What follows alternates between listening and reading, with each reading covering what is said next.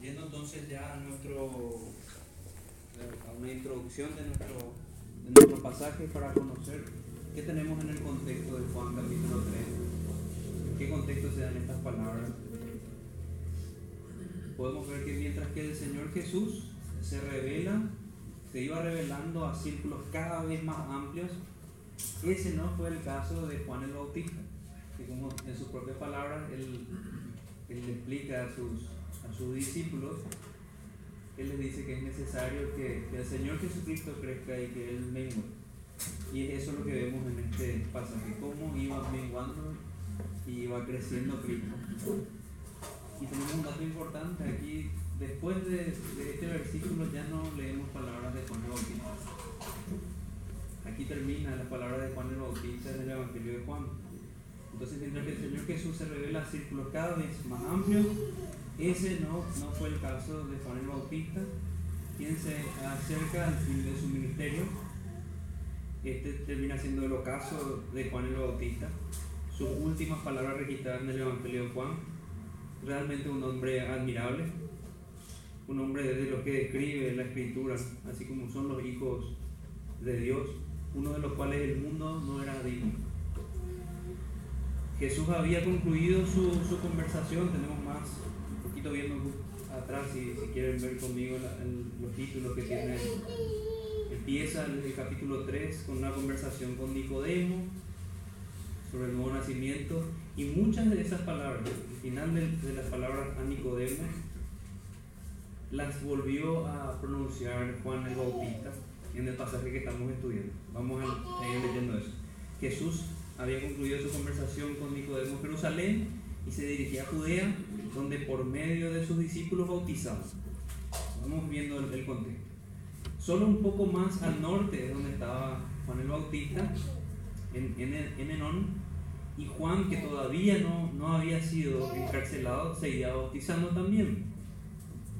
Entonces teníamos a, en realidad, lo que nos dice la Biblia en el capítulo 4, que Jesús eh, bautizaba por medio de sus discípulos. Eso está en el capítulo 4, versículo 2 de Juan. Mientras que Jesús bautizaba junto con sus discípulos, teníamos también a Juan Bautista bautizando en Enón. Y Juan, que todavía no había sido encarcelado, bautizado también les, dije, sus seguidores iban disminuyendo e iban en pos de Jesús. Eso es lo que estaba pasando cuál fue el caso de Andrés, por ejemplo, que, la Biblia nos escribe que era un discípulo de, Juan el Bautista y terminó siendo un apóstol de Cristo junto con su hermano Pedro.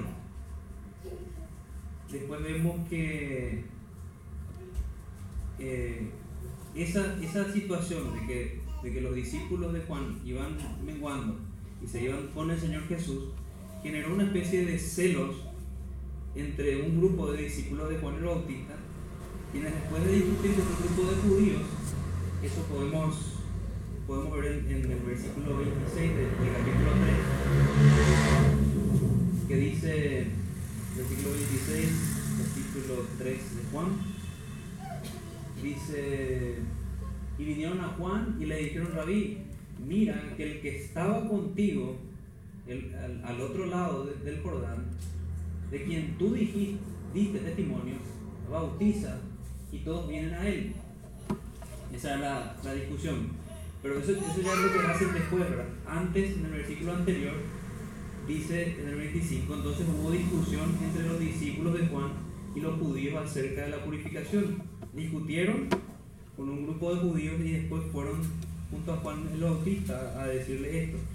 Y allí es donde nos acercamos a, a nuestro pasaje. Porque lo que vemos, como les decía antes, es parte de la respuesta que da Juan el Bautista a sus discípulos luego de esta objeción.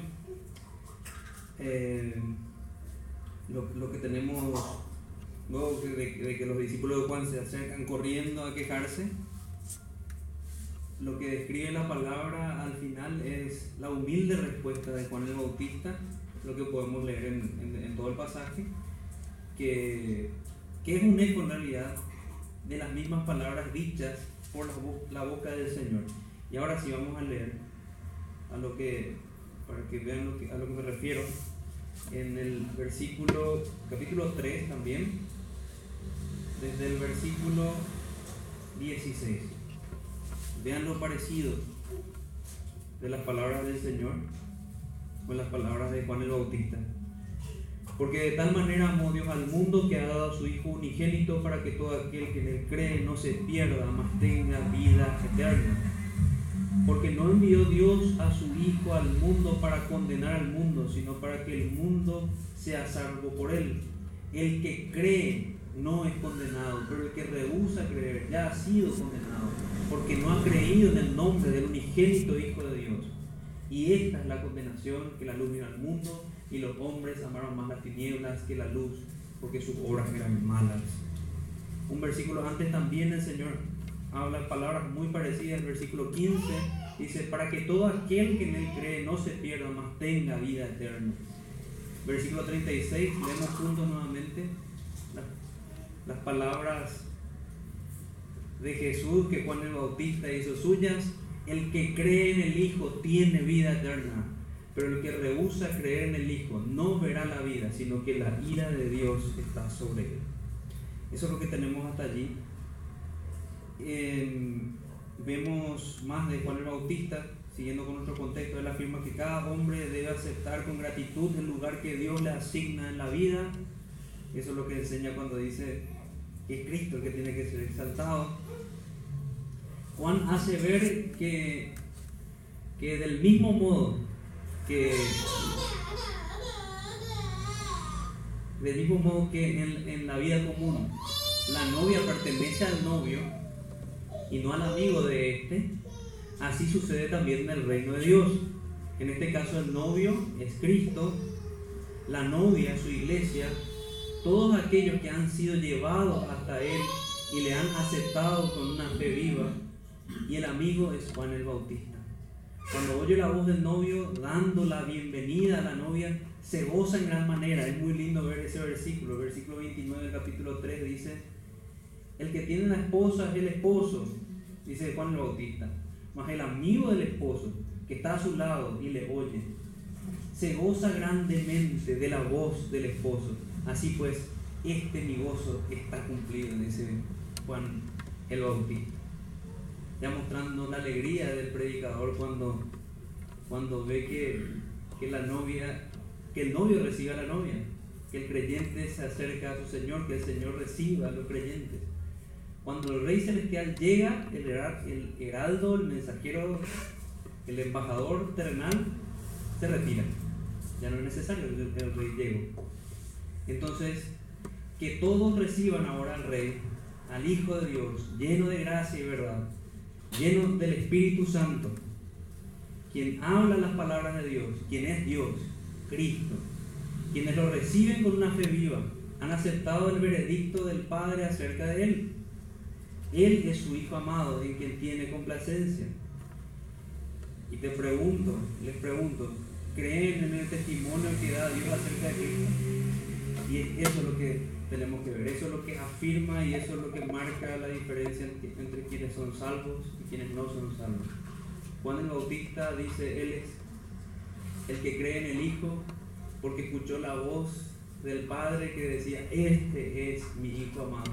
Y Juan el Bautista creyó que Cristo era el Hijo de Dios, el unigénito del Padre, y que solamente en él hay vida eterna.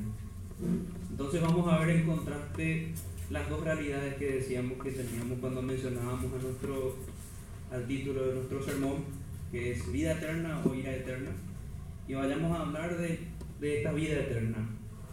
La vida eterna, la vida junto, junto a Dios, la promesa que es la promesa que nos, nos hace Dios, si estamos en el Hijo, si estamos en Cristo, es experimentar los voces del cielo, sus deleites, su santa compañía, es ver a Dios es la vida misma.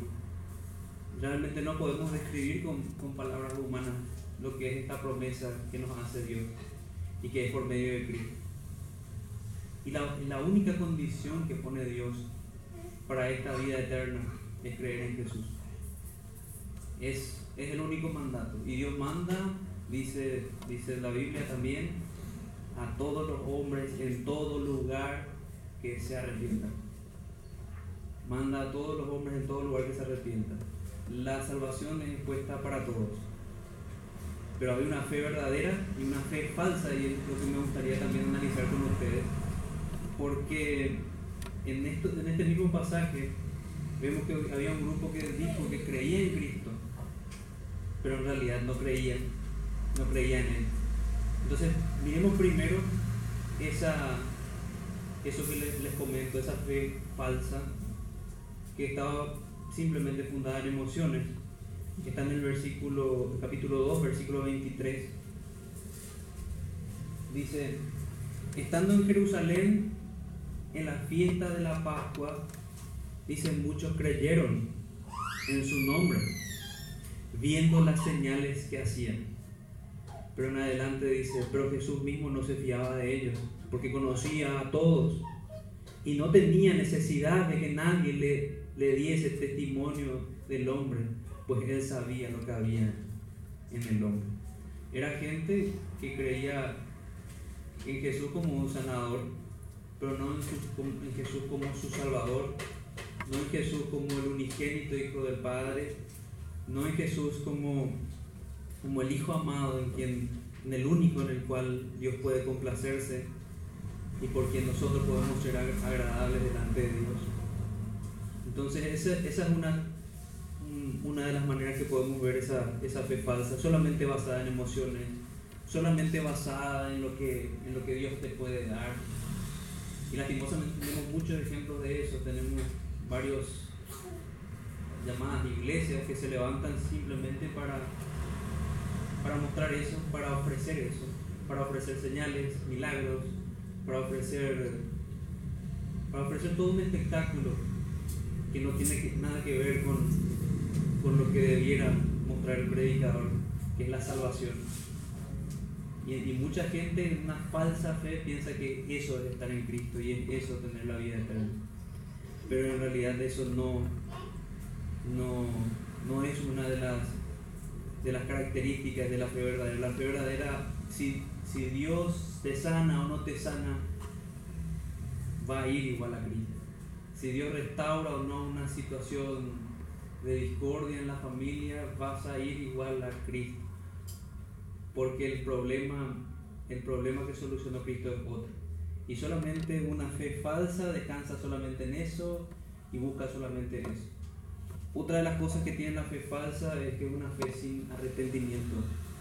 Diferente a la que Jesús menciona en Marcos 1.15 el Señor empieza su ministerio diciendo arrepiéntanse y crean en el Tenemos un montón de personas diciendo que creen en Cristo, pero viviendo como demonios, viviendo sin Cristo, viviendo apartados realmente de la santidad que trae aparejado terminar su espíritu. Por eso el llamado del Señor es al arrepentimiento. Y, es un don de Dios a la vez, porque su, Espíritu está con nosotros, nosotros podemos arrepentirnos de nuestros pecados. Esa es otra característica. Entonces, la fe falsa es una fe solamente enfocada en las emociones o en lo, que Cristo nos puede dar. Es una fe sin arrepentimiento y es una que confía en sus obras. ¿Cuántas veces vimos a alguien que que, piensa que va a ir al cielo. De hecho, es la característica de la fe cristiana, la que está fundada en Cristo, es que descansa solamente en Cristo y no en otra cosa. Y si nosotros preguntásemos a cualquier religión del mundo que no sea la cristiana, ¿en qué descansa para ir al cielo? Todos responden en sus obras.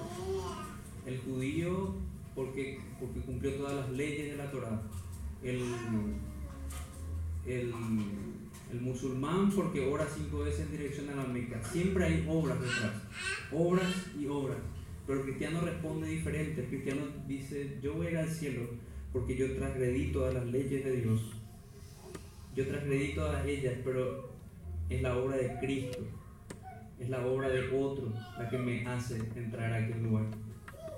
Entonces, viendo encontrar elementos que no tienen la fe verdadera, o sea, los elementos que tienen la fe falsa, que es meramente emocional, confía en sus obras. Y hay otros elementos, pero son elementos que tomé para tener en mente. La fe verdadera a la que se refiere el versículo 36, que le que cree, ese creer en el Hijo, que, que trae aparejada esa creer en el Hijo, primeramente es un don de Dios, como, como describe Efesios capítulo 2. Es un regalo de Dios, es una obra sobrenatural de Dios. El poder dejar de confiar, el poder dejar de confiar en que somos buena gente y empezar a, empezar a confiar en Cristo. El confiar en, la obra de Cristo, confiar en que Él hizo todo lo necesario para conseguir nuestro, que nosotros seamos perdonados, para conseguir que nosotros podamos ser liberados de, de la culpa del pecado y que podamos decir, el Señor me perdonó. Y es algo glorioso si, si realmente lidiamos alguna vez con nuestros pecados y con nuestras faltas. También vemos que, que esta fe verdadera viene por el oír la palabra de Dios. Eso dice en Romanos capítulo 10. No podemos ir a descansar en una fe que no es bíblica. Esta fe es en un Cristo bíblico. El que cree en el Hijo tiene vida eterna, pero es el Hijo, el unigénito del Padre, aquel que está descrito, descrito en toda la palabra. Es en Él quien debemos creer. Y debemos oír su voz y la oímos solamente en la palabra de Dios. Como decíamos, la fe verdadera no tiene mérito humano, no está basada en el mérito humano, porque es Cristo, no en nosotros, si no sería fe en nosotros. Y Cristo mismo es quien nos, quien nos salva, humano. Descansa, por tanto, en la obra de Cristo 3, 14 al 15. Y como Moisés levantó la serpiente en el desierto, ¿qué era necesario? Que el Hijo del Hombre sea levantado, para que todo aquel que en él cree no se pierda, mas tenga vida eterna. ¿Qué quiere decir el texto cuando dice que el Hijo de Quiere decir que el Señor Jesús tenía que morir en la cruz. Y dice que, que así como Moisés levantó una serpiente en el desierto, y no sé si todos conocen esa historia, pero la historia se refería a Dios mordía a, a las personas y estaban muriendo y Dios establece una curar a esas personas y dice a Moisés que haga una, una y que la levante y que todo aquel que mirara a esa serpiente iba a ser salvado y iba a ser curado de las consecuencias de esa mordida de la serpiente. Cristo fue levantado en una cruz y así nosotros podemos ser limpiados, podemos ser curados del veneno en nuestras vidas. Y vuelvo a leer esa explicación, y como Moisés levantó a la serpiente en el desierto, así es necesario, es necesario que el Hijo del Hombre sea levantado para que todo aquel que en él cree no se pierda, mas tenga vida eterna. Era necesaria entonces la obra de Cristo, era necesaria la muerte de Cristo en nuestro lugar. ¿Y por qué era necesario? Era necesario porque no había otra forma para que Dios perdone nuestros pecados. Porque Dios es justo pecado, tenía que cumplir con, con las promesas, tenía que cumplir lo que había prometido sobre el pecado. Esa sanción, esa consecuencia sobre su Hijo Jesucristo. De es necesario. De otra forma Dios no podía perdonarnos, Dios no podía darnos la vida eterna, no podíamos dice Romanos capítulo 3, separados de la gloria de Dios. Entonces vayamos este, este, pasaje, como, decía, empieza hablándonos de esa buena noticia. Vayamos nuevamente al 3.36. El que cree en el Hijo tiene vida eterna. Tenemos por tanto allí, esa es la condición, la condición para tener la promesa que es la vida eterna, es creer en el Hijo. Vimos de qué se trata creer en el Hijo, creer en su muerte, creer en su resurrección, podemos añadir también creer en toda la obra de Cristo y descansar en que esa obra es perfecta para, para llevarnos a la salvación. Ese es el creer que habla allí de esa condición. O sea, el que cree en el Hijo tiene vida eterna, la promesa de la vida eterna. Y aquí vamos con la consecuencia de rehusar el creer, porque antes también decíamos que ese creer es un mandato también de Dios. Y rehusar a ese mandato rechazar el mandato de Dios, porque Dios manda a todos los hombres en todo lugar que se arrepientan, eso están hechos de los apóstoles, podemos leer, sí, nos va a enriquecer bastante, hechos de los apóstoles, capítulo 4.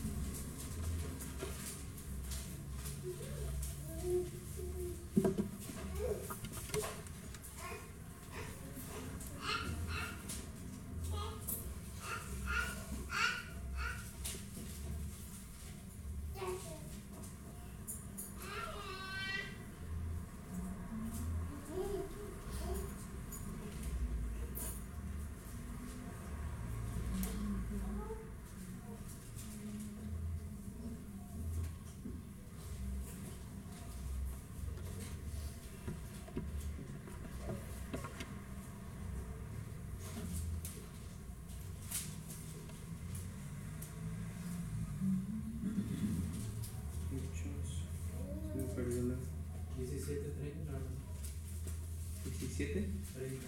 Sí.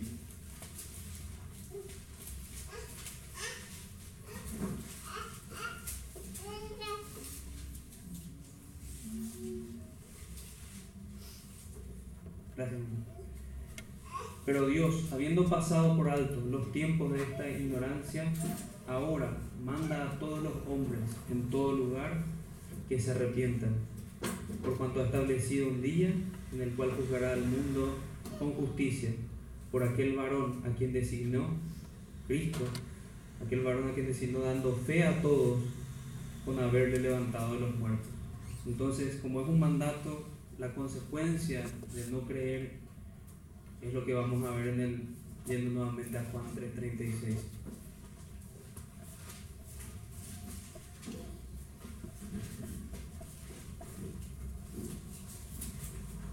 Juan 3:36, pero el que rehúsa creer en el Hijo no verá la vida, sino que la ira de Dios está sobre él. Hay otras palabras que aparecen a la par de la ira de Dios en, en el Evangelio de Juan. Aparece la palabra condenación, es lo que veíamos que mencionaba nuestro Señor. La palabra perdición es lo que veíamos en, el pasaje que leímos desde el versículo 16, 3:16, porque el versículo 17 dice, por ejemplo, porque no envió Dios al mundo, no, envió Dios a su Hijo al mundo para condenar, la palabra condenación, sino para que el mundo sea salvo por él. El que en él cree no es condenado, pero el que rehúsa, pero, pero el que no cree ya ha sido condenado, la palabra condenación, porque no ha creído en el nombre del unigénito Hijo de Dios. Esta es la condenación, la palabra condenación. Y el versículo 16, para que todo aquel que en él cree no se pierda. Entonces, perdición, condenación, son palabras que nos hablan de la ira de Dios también. Es el gran contraste con la salvación. Podemos decir que así, así como decíamos antes, que, que la vida eterna es experimentar sus voces, es experimentar los deleites, su santa compañía, es ver a Dios que en esta vida misma, estar bajo la ira de Dios, estar en esta condenación, en esta perdición, es estar alejado de, de todos los voces de Dios, de todos los deleites de su santa compañía y de ver a Dios con favor nunca. Simplemente van a ser objeto de su castigo, de su justa, de su justo castigo contra el pecado. Entonces, la consecuencia de desobedecer, de rehusar creer en el Hijo, en quien hay promesas invaluables para nosotros, es no ver la vida. Desobedecer al mandato de Dios tiene una terrible sanción. La razón de, de esta sanción entonces es que los hombres rehusaron creer en el Hijo. Rehusaron aquella advertencia del Salmo 2 que dice honrad al Hijo para que no se enoje y se inflame de pronto su ira. La Biblia advierte de eso, nos manda a honrar a Cristo desde el principio hasta el fin. La consecuencia de esta desobediencia, entonces, es la sanción que vemos descrita en dos partes, no ver la vida y estar bajo la ira de Dios. No ver la vida quiere decir no tenemos, no tienen parte aquellos con, con los de la primera parte del versículo, con aquellos que están al lado de, de quien es el sumo bien, con estar al lado de los voces con Dios. Y, por, y en contraparte van a estar en un lugar de castigo, bajo la ira de Dios, la mayor de las desgracias. Y la ira de Dios nosotros vimos, vimos en, en varias ocasiones, en varios sermones, porque, porque es, es el tema recurrente de la Biblia para mostrarnos de qué nos salvó Dios. Tenemos que hablar de esto, aunque sea difícil mostrar que la ira de Dios está sobre la gente que no cree, tenemos que mostrar eso. Primeramente, para que huyan como, como Dios manda que, que lo hagan. Y segundo, para aquellos que son salvos, para que puedan ver de, de qué nos salvó Dios. Y Juan el Bautista mismo no es el primer lugar en el que él habla de la ira de Dios, sino que podemos verlo en Mateo capítulo 3, versículo 7. Mateo capítulo 3, versículo 7 en adelante. Dice, al ver que muchos de los fariseos y de los saduceos venían a su bautismo, les decían, generación de víboras, ¿quién os enseñó a huir de la ira venidera? Juan el Bautista hablando de la ira venidera y llamándole al arrepentimiento, haced pues frutos dignos del arrepentimiento y no penséis decir dentro de vosotros mismos que tenemos a Abraham y otras cosas más, confiando en sus obras, confiando en su linaje, confiando en un montón de cosas que no eran, no eran Cristo. Eso tenemos a Juan el Bautista. Y tengo otros pasajes del Nuevo Testamento, habíamos leído con, con el pastor y también en otros sermones con los hermanos, otros pasajes que hablan de la ira de Dios también en el Antiguo Testamento. Pero quiero leerles algunos del Nuevo Testamento. El Señor Jesús en Lucas 21, 23 dice, mas hay de los que, que estén en cinta y de los que críen en aquellos días, porque habrá gran calamidad en la tierra e ira sobre este pueblo. Romanos 1.18, hablando el apóstol Pablo, dice, porque la ira de Dios se revela desde el cielo contra toda impiedad e injusticia de los hombres que detienen con injusticia la verdad. Romanos 2.5 al 11 dice, pero por, la, por tu dureza y por tu corazón arrepentido, atesoras para ti mismo ira, para el día de la ira y de la revelación del justo juicio de Dios, el cual pagará a cada uno conforme a sus obras. Vida eterna a los que perseverando en bien hacer buscan gloria y honra e inmortalidad, pero ira y enojo a los que son contenciosos y no obedecen a la verdad, sino que obedecen a la injusticia.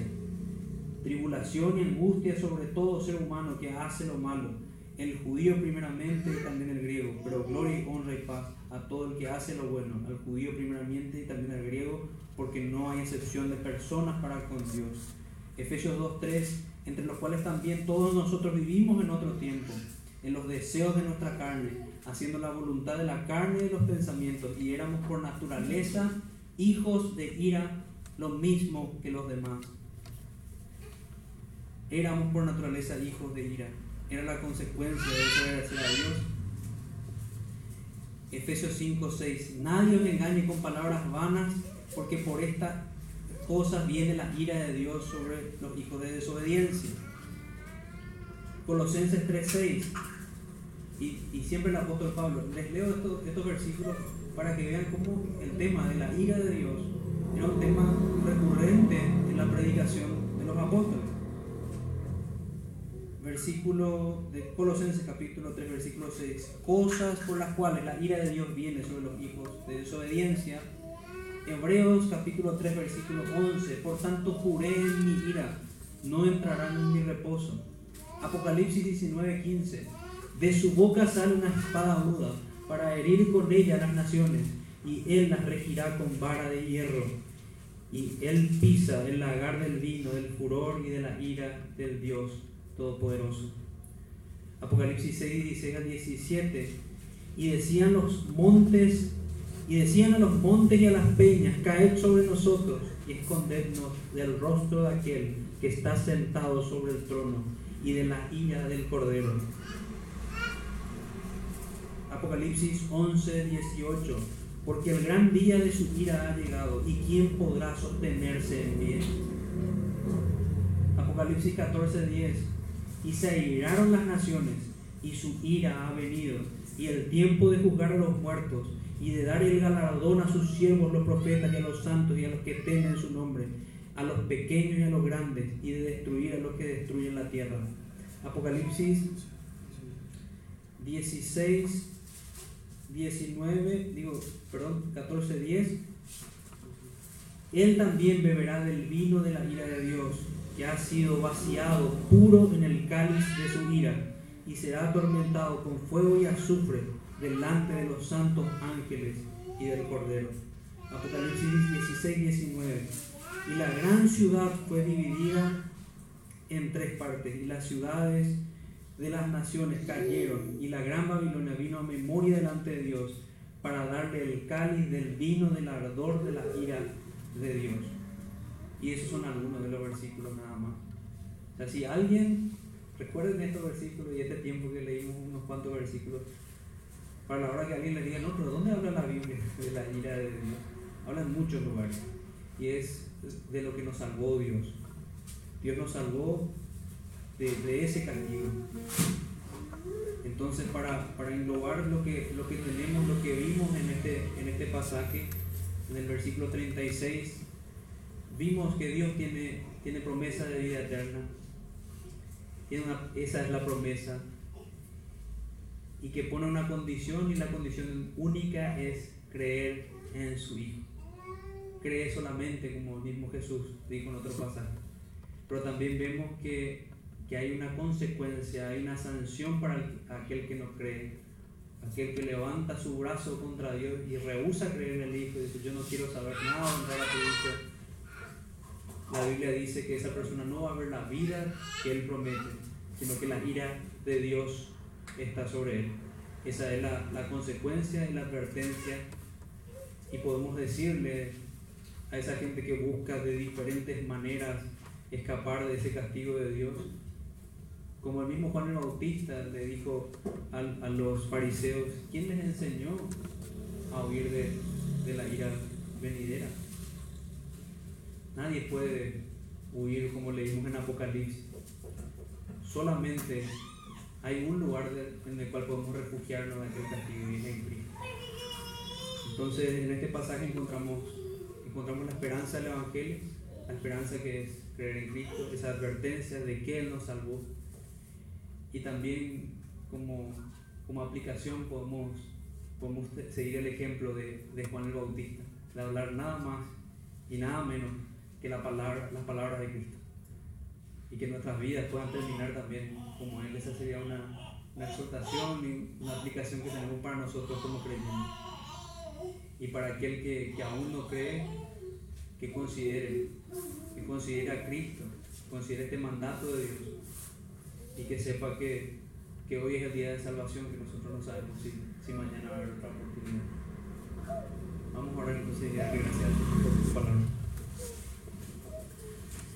Padre nuestro que estás en los cielos, te damos muchas gracias, Señor, por, por tu palabra. Te damos gracias porque hasta hoy, Señor, nos adviertes, hasta hoy nos, nos recuerdas tu promesa, nos recuerdas, Señor, nos alientas, Señor, con, con, con la fe que nos, nos das, a la que nos apuntas en tu palabra. Te pedimos, Señor, que hagas de nosotros oidores que puedan retener, Señor, tu palabra, que no seamos oidores olvidadizos, que podamos amarte cada día más, hasta el día que tú nos llames a tu presencia, Señor, que estemos preparados mirando, Señor, hacia ti, esperando a Cristo, esperando su venida, esperando encontrarnos con Él, no huir de Él, sino correr hacia ti, Señor. Es nuestro deseo. Oramos en el nombre de Jesús. Amén.